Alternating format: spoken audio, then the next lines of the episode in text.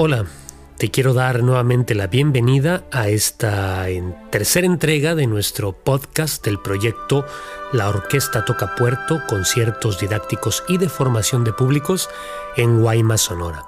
Soy Daniel Moreno y para mí es un gran honor estar contigo este día que nos escuchas eh, donde quiera que te encuentres. Muchas gracias por acompañarnos ya en el tercer capítulo, en el tercer episodio de eh, nuestro podcast. Y bueno, pues eh, hemos estado muy contentos, te cuento que hemos estado ensayando muchísimo a todo vapor para poder traer para todos ustedes que nos eh, eh, ven y nos escuchan de diferentes lugares del país y también del mundo. Digo, no somos así que bárbaro que internacionales, pero pues ya hemos visto ahí las estadísticas en las cuales de diversos países nos, nos, escuchan y nos ven a través de nuestra fanpage de Facebook. Eh, la orquesta toca en Facebook, ¿verdad? La fanpage. Bueno, pues eh, el concierto pasado tuvimos como solista la maestra Iricolina, eh, tocamos como plato fuerte la Sinfonía número 40 de Mozart y como apertura, como abertura, pues una pieza de un compositor mexicano, el gran Blas Galindo, nacionalista, y ya hemos platicado de él, ¿verdad? Pues ahora eh, déjame comentarte que tenemos en este tercer programa también eh, como obertura, como apertura, eh, una pieza de también un compositor mexicano, pero ahora de uno un poco más célebre que Blas Galindo, pero amigo de él, compañero de él, formaban parte del mismo grupo. Te estoy hablando nada más y nada menos de José Pablo Moncayo nacido en 1912 y fallecido en 1958. Este compositor, como todo mundo sabemos, pues es autor del famosísimo guapango y ya casi por el mismo nombre decimos el guapango de Moncayo, como si fuera el mismo nombre, ¿verdad? Pues sí, ya se eh, consolidó esta pieza como un segundo himno nacional y este solo un poco más famoso que el gran también eh, danzón del gran maestro sonorense Arturo Márquez, a quien envío un saludo. Espero que nos eh, logre escuchar algún día por aquí. Será un honor como siempre, ¿no? Y bueno, pues eh, déjame platicarte un poco acerca de este gran compositor y de esta pieza que vamos a presentar para ustedes, que es el homenaje a Cervantes. ¿A qué Cervantes nos referimos? Pues al, único Cervantes así tan conocido, que es Miguel de Cervantes Saavedra.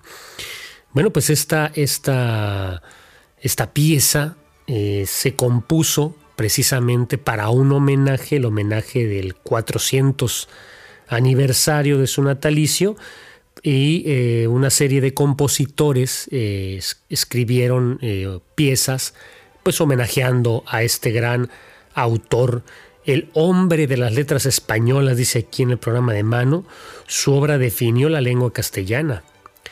Heroico, inquebrantable y aventurero, el manco de Lepanto, un sobreviviente a pesar de la adversidad y en constante búsqueda de la libertad. Tal vez es esa persistencia, ese impulso a continuar hacia la vida y el flujo creativo, lo que Moncayo transcribe en su pequeño motivo melódico, el cual da a pie a una obra de gran fuerza y elegancia, haciendo gala de austeridad y escasas referencias, pero de imponente espíritu.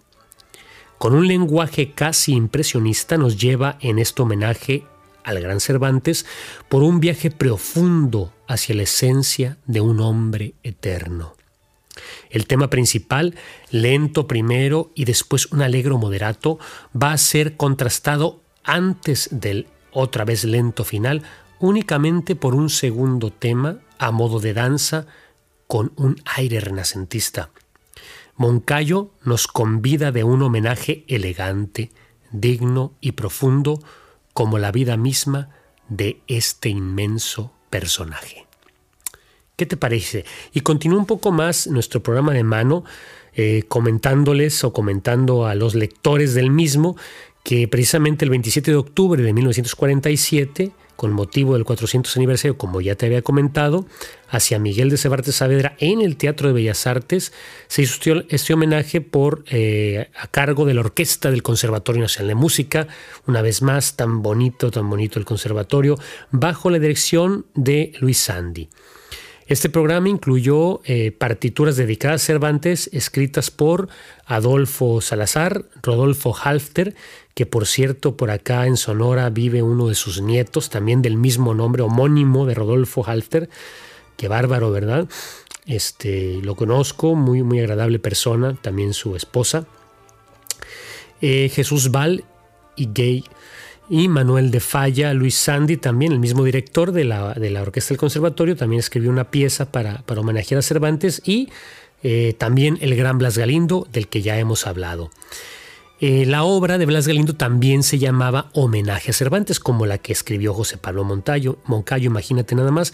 También tienen otras piezas homónimas estos dos compositores. Eran amigos, eran parte del mismo grupo de los cuatro, los cuatro nacionalistas y eh, bueno, pues estudiaron con los mismos maestros, es decir, eh, compartían, compartían el tiempo como buenos compañeros en el Conservatorio Nacional de Música, con, teniendo de maestro el gran Carlos Chávez, también teniendo de maestro al gran Candelario Huizar, y eh, bueno, pues incluso los dos fueron cuando el mismo Moncayo fue a Veracruz a obtener las referencias eh, o, el material que iba a utilizar posteriormente en su guapango, Blas Galindo lo acompañó.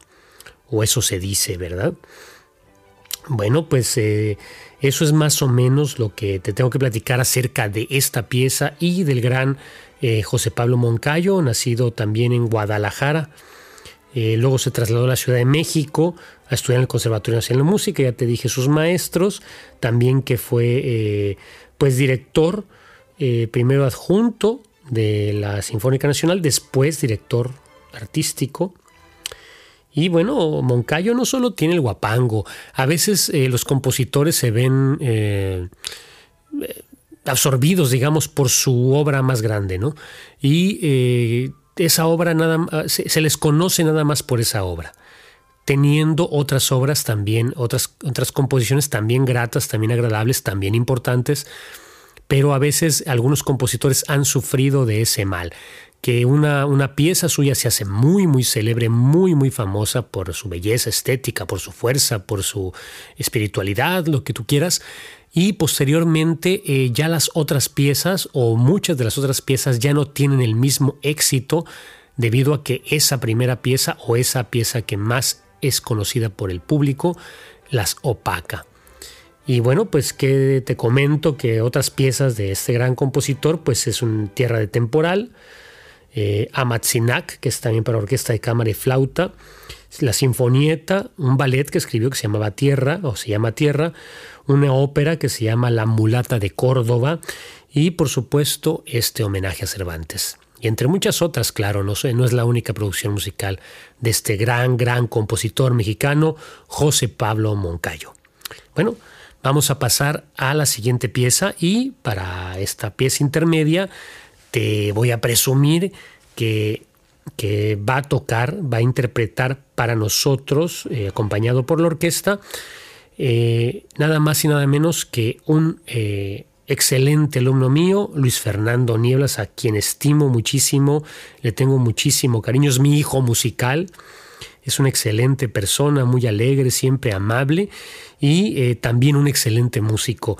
Y como tal, pues bueno, bueno le programamos aquí el concierto para viola en sol, en sol mayor del el gran compositor eh, del periodo barroco, George Philip Telemann nacido en 1681 y muerto en 1767. Esta pieza consta de cuatro movimientos, como son los conciertos eh, barrocos, un largo o grave, un alegro, música más, un poco más movida, que es el más famoso, es alegro, un andante muy, muy bonito, y el presto, ya la salida, nos vamos rápido con las piezas, este, con los movimientos, con el carácter de la pieza, generalmente hacia el final.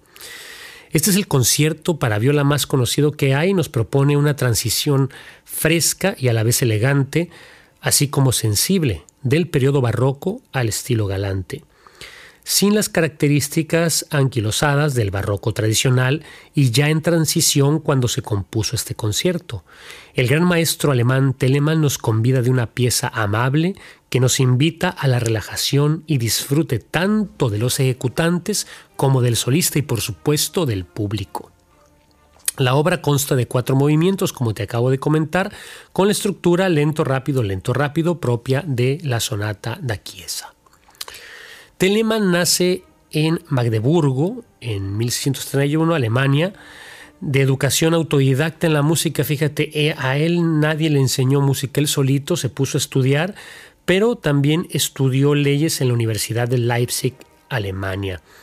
Fue contemporáneo y compadre del, del gran Johann Sebastian Bach y apadrinó a uno de sus 20 hijos, también el gran, de los 20 hijos de Mozart, digo de Bach, perdón el también gran compositor Carl Philipp Emanuel Bach, grandísimo compositor, ese hijo de, Johann Sebastian Bach, como otros tres que también tuvo, también grandes compositores, del que después el mismo Haydn, eh, hablando de, Carl Philipp Emanuel, y Mozart reconocerían su talento e influencia. Fíjense cómo, cómo eh, fueron heredando primero, eh, bueno, esta línea, digamos, ¿no? de compositores con Bach, gran padre de la música, sus cuatro hijos, pero a la par de Bach estaban otros compositores grandes, que, grandísimos, y uno de ellos era nada más y nada menos que este compositor, Telemann. Y Telemann era amigo de Bach y eh, eh, apadrina a uno de sus hijos, que también es compositor, es un gran compositor, y crean toda esta transición del periodo barroco juntos, no Bach, Bach no, pero sí, sí, sí los hijos de Bach y también Telemann, este, esta transición del periodo barroco hacia el periodo clásico y a, ese, a esa transición le llamamos estilo galante. Que ya hemos tocado alguna pieza de otro de los hijos de Bach, de Johann Christian, en el primer programa, si recuerdas. Bueno, pues eh, Telemann eh, fue nombrado director musical de las cinco principales iglesias de Hamburgo, imagínate. O sea, él componía y tocaba para las cinco principales iglesias de Hamburgo. No es cualquier cosa.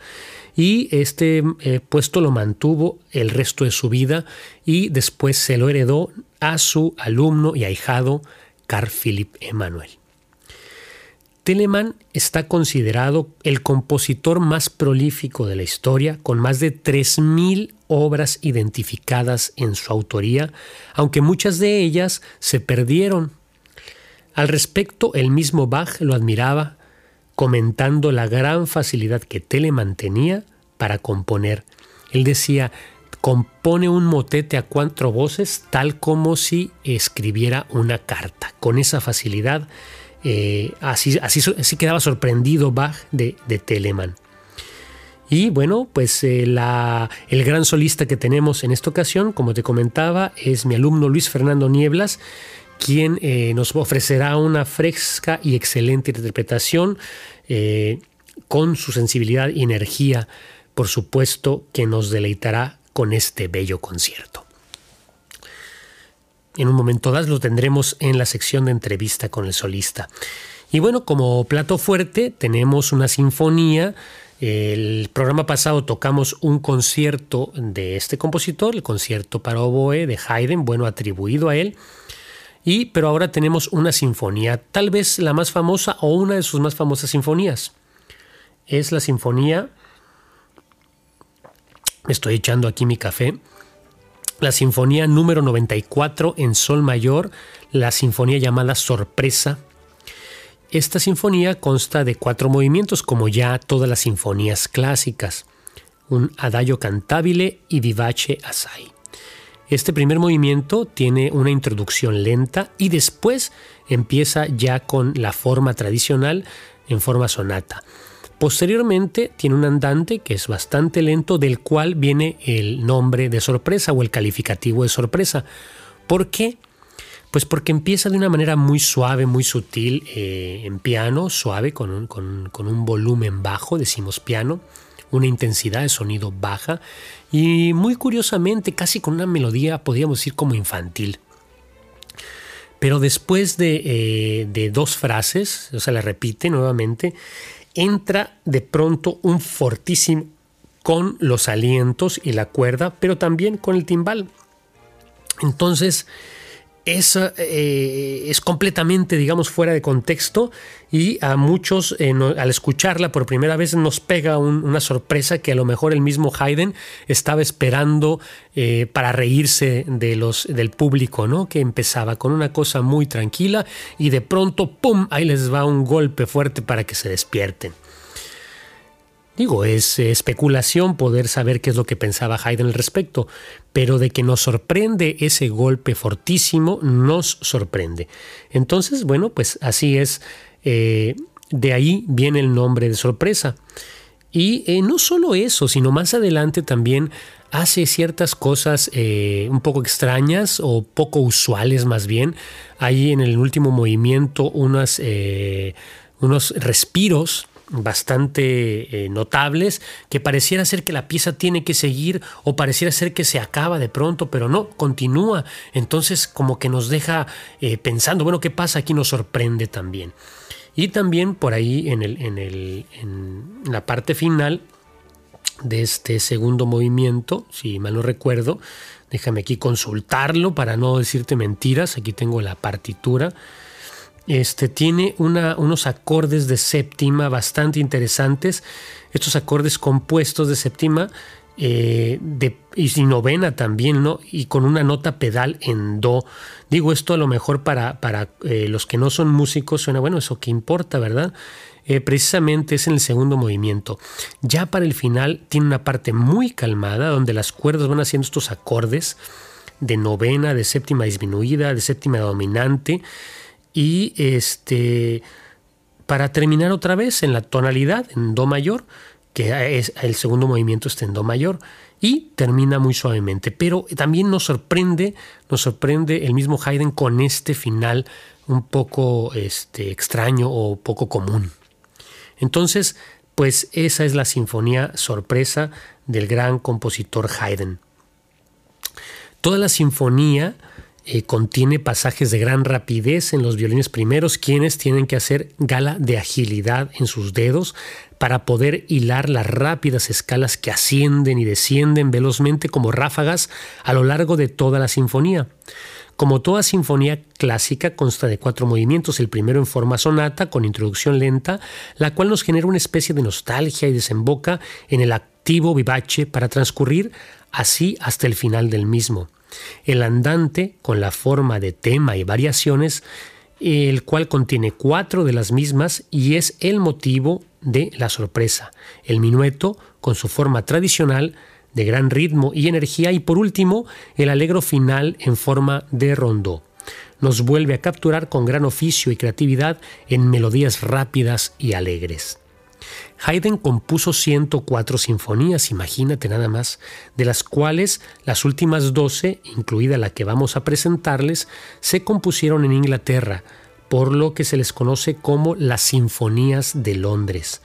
Alguna vez se me ocurrió, eh, te confieso, pensar en la razón por la cual Haydn tenía tantas sinfonías, 104, y Mozart, teniendo el gran genio que era o siendo el gran genio que era, solo compuso 41. Y bueno, la respuesta es obvia, me vas a decir, pues claro, pues es obvio, debido a que Haydn vivió 77 años, mientras que el joven Mozart solo 35. Imagínense toda la producción musical que se perdió eh, al haber fallecido Mozart tan joven. Y bueno, pues así eran las cosas o así son las cosas, ¿no? Sin embargo, ambos nos han dejado un inmenso y maravilloso legado de obras únicas y de inconmensurable belleza que perdurarán por siempre. ¿Qué te parece esta eh, reseña de la Sinfonía 94, la Sinfonía Sorpresa de Franz Joseph Haydn? Bueno, y ahora eh, vamos a pasar a nuestra sección entrevista con el solista. En esta ocasión nos visita eh, mi gran amigo y alumno Luis Fernando Nielas. Digo mi alumno porque, porque estoy muy orgulloso de él, no quieran que, que me estoy presumiendo aquí como maestro, sino más bien estoy muy orgulloso de él y de todo lo que ha logrado. Y bueno, pues ahorita lo conocerán y sabrán qué opina acerca de este concierto.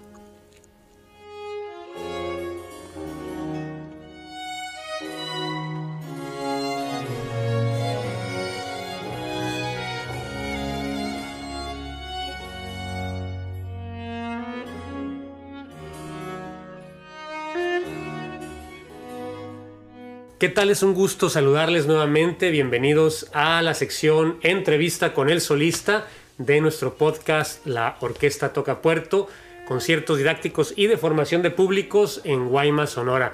Y miren nada más a quién tengo aquí al lado mío, aquí en su casa. Eh, es nada más y nada menos que el joven eh, Luis Fernando Nieblas López. Hola, hola. Guaymense y violista. Eh, les presumo, como siempre les he presumido, mi alumno, estoy muy, orgulloso de, todo lo que ha logrado. Y bueno, para mí es, es toda una fiesta poder tenerlo hoy en este concierto, el tercer programa, como, como nuestro solista estelar. Gracias, Bienvenido, Nieblas. Gracias, Estamos aquí chocándola. Fíjense, él, él, es una gran persona, él siempre eh, se ha distinguido por eso, por ser un gran ser humano, ayudar a los demás, apoyarlos. Y bueno, ya es maestro, ya eres maestro, ya Nieblas, trabajando. De, la Orquesta Filarmónica Juvenil Faría Botanek. Imagínense nada más si no me siento orgulloso de él. Y bueno, ahora como solista con este concierto en Sol Mayor del de, señor Telemann. De Telemann.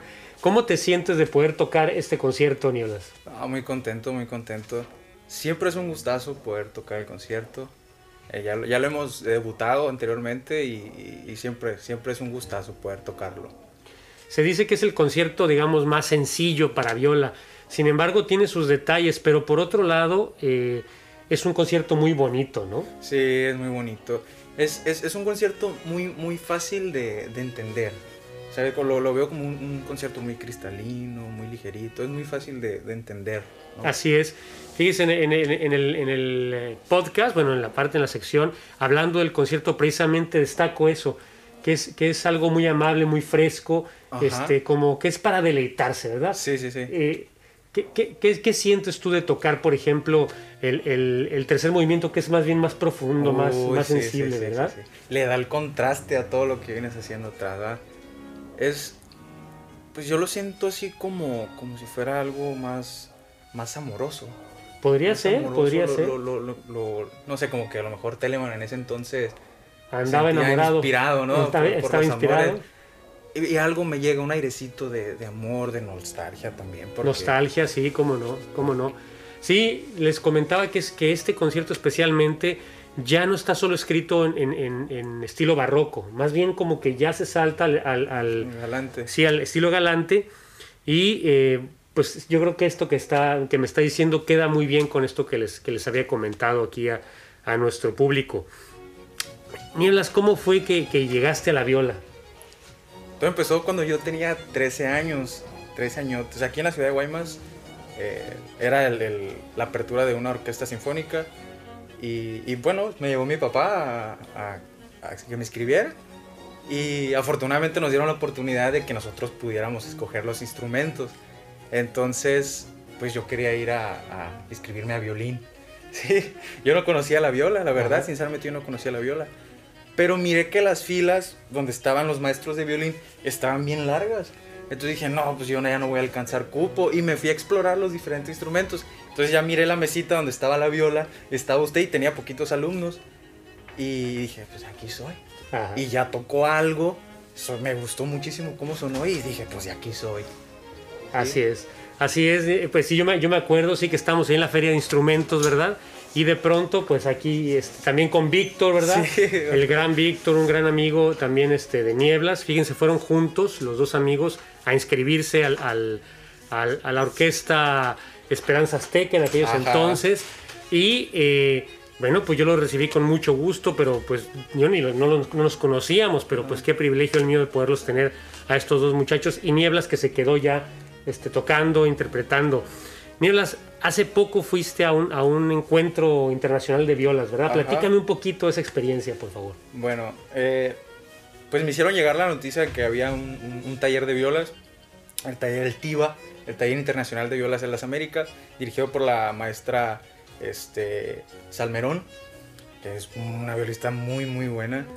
Y audicioné, mandé dos videos, uno como solista y otro ejecutando una pieza orquestal, un pasaje orquestal. Y pues bueno, nos, nos seleccionaron ahí, nos escogieron, dijeron, tú te vienes y me fui para Cuernavaca, dos semanotas. Y ahí pues me presenté dos veces, dos veces. Fue un concierto de Christian Bach. Y otro, el otro concierto hice un dueto con, con el maestro Eric, de allá de la Ciudad de México. Excelente, excelente. Y de Cuernavaca, riquísima la ciudad, imagino. Sí, ¿no? sí, sí, Un saludo a la gente de Cuernavaca, si nos escuchan por allá. Bellísima ciudad tienen ustedes la por allá. eterna primavera, ¿no? Así es, la ciudad de la eterna primavera. Y la comida.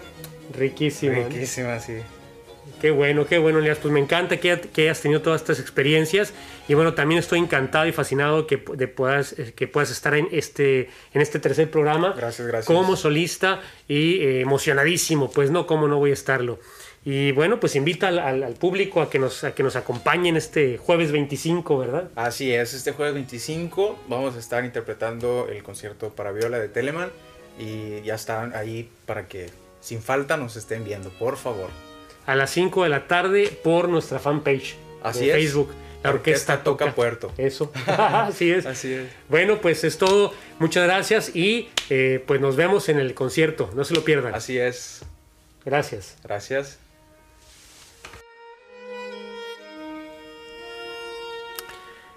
Bueno, ahora vamos a pasar a la sección de conceptos musicales. Y tenemos aquí cuatro incógnitas interesantes. Hemos hablado a cada rato que estamos tocando, que estamos eh, presentando las obras con la Orquesta de Cámara de Guaymas.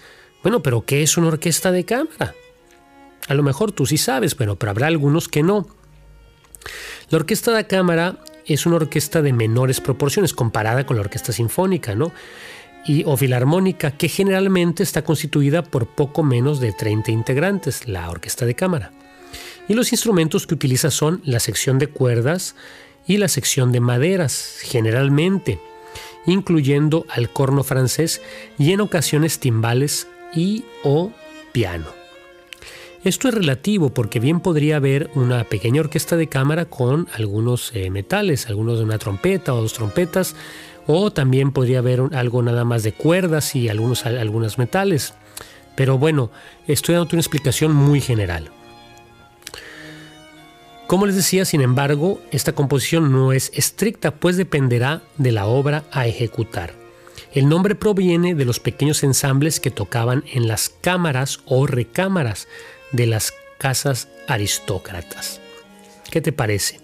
Entonces, pues para resumir, la orquesta sinfónica, la orquesta filarmónica, que ahorita ya prácticamente son sinónimos, es una orquesta de grandes dimensiones, de alrededor de, de 60, 80 músicos, 100 a lo mejor, eh, que tiene pues trombones, tiene trompetas, una sección nutrida de metales, tiene también una sección nutrida de percusiones, por supuesto todas las maderas y todas las cuerdas.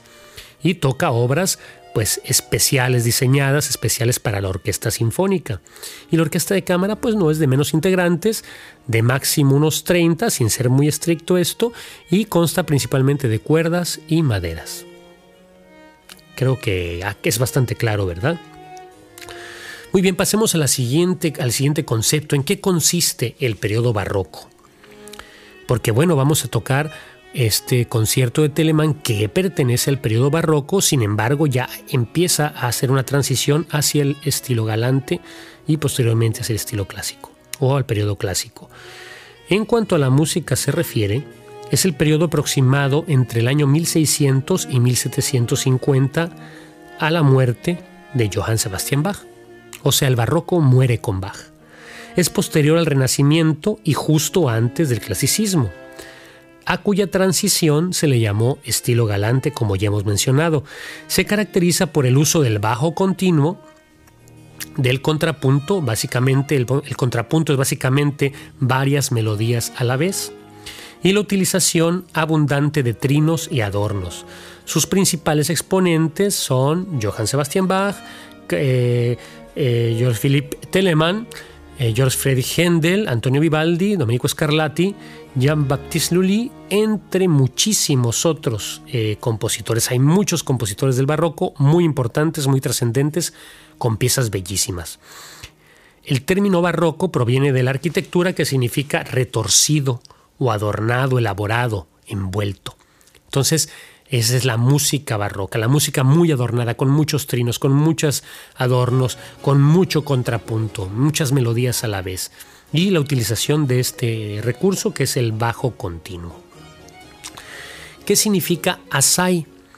¿Por qué, ¿Por qué, estamos poniendo esto? Bueno, pues porque aquí en el, primer movimiento de eh, la sinfonía de Haydn dice Adello cantabile, la primera introducción, y luego dice vivace assai. Bueno, vivace quiere decir vivo. Assai, ¿qué significará? Bueno, assai es un término complementario que indica una variación en el carácter con relación a los movimientos de una obra musical. Literalmente significa bastante por lo que siempre va precedido por algún otro término de carácter, como por ejemplo alegro asai, que significa bastante alegre, o vivace asai, como el caso de la sinfonía, que significa bastante vivo, etcétera, etcétera. Es decir, asai es bastante. y bueno, por último, eh, por el último concepto musical, ustedes perdonen la tos, es, vamos a ver qué es la forma de tema y variaciones. ¿Por qué, vamos a revisar esta, esta, forma? Bueno, pues porque el segundo movimiento de la sinfonía de Haydn, el andante, está en esta forma de tema y variaciones. Es una forma de composición musical consistente en presentar un tema o frase musical y a partir de ella crear variaciones de toda clase, ya sean en el ritmo en la melodía, en la armonía, en los timbres. Por ejemplo, si en, la primera vez, en la primera exposición del tema, eh, se utilizaba el tema principal con los violines, pues ahora lo uso ahora con las flautas o lo paso a los contrabajos. ¿sí? y eso ya sería una variación de timbre, de carácter. A lo mejor en la primera parte era un poco más lenta y más adelante se agita un poquito más el carácter, es un poco más rápida o más intensa o más fuerte o más suave. Como es el caso de variaciones por este, en cuanto a las dinámicas se refiere. Y existen todo tipo de variaciones, ¿no? Entonces, este segundo movimiento de la Sinfonía de Haydn consiste de un tema y de cuatro variaciones. Pon atención para que las logres identificar ya que presentemos eh, la sinfonía. Y bueno, pues hemos llegado al final de nuestro eh, tercer episodio del podcast. Estoy muy contento que podamos estar aquí conversando, que nos escuches, que estés interesado por los conciertos y que por supuesto los veas en nuestra fanpage. Esperemos próximamente ya, eh, en, un, futuro ya próximo, poder presentarte en vivo los conciertos, a lo mejor con un aforo limitado, pero a final de cuentas que puedas estar presente en eh, nuestros conciertos eh, de formación de públicos. Este proyecto es apoyado por el estímulo fiscal para la cultura y las artes del Estado de Sonora y queremos agradecer enormemente, por supuesto, al gobierno del Estado de Sonora, al Instituto Sonorense de Cultura, al estímulo fiscal, por supuesto, a la gente encargada por allá en el ISC, el Instituto Sonorense de Cultura. Queremos agradecer también a las empresas eh, participantes, que es Marina Terra, Hotel Marina Terra aquí en San Carlos, y al grupo Guaymex. También queremos agradecer el apoyo recibido del Ayuntamiento de Guaymas, el del Instituto Municipal de Cultura y Arte y también, por supuesto, de la Fundación Cultural Infantil y Juvenil Fray Ivo Tonec AC.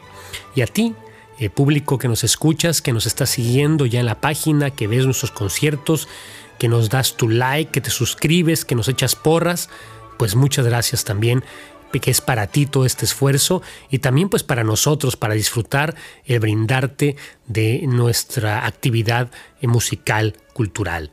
Eh, te agradezco mucho y nos vemos en la próxima emisión pero antes, por supuesto, en el próximo concierto, no te lo pierdas, el jueves 25 será eh, en estreno por vía Facebook a las 5 de la tarde, hora del estado de Sonora.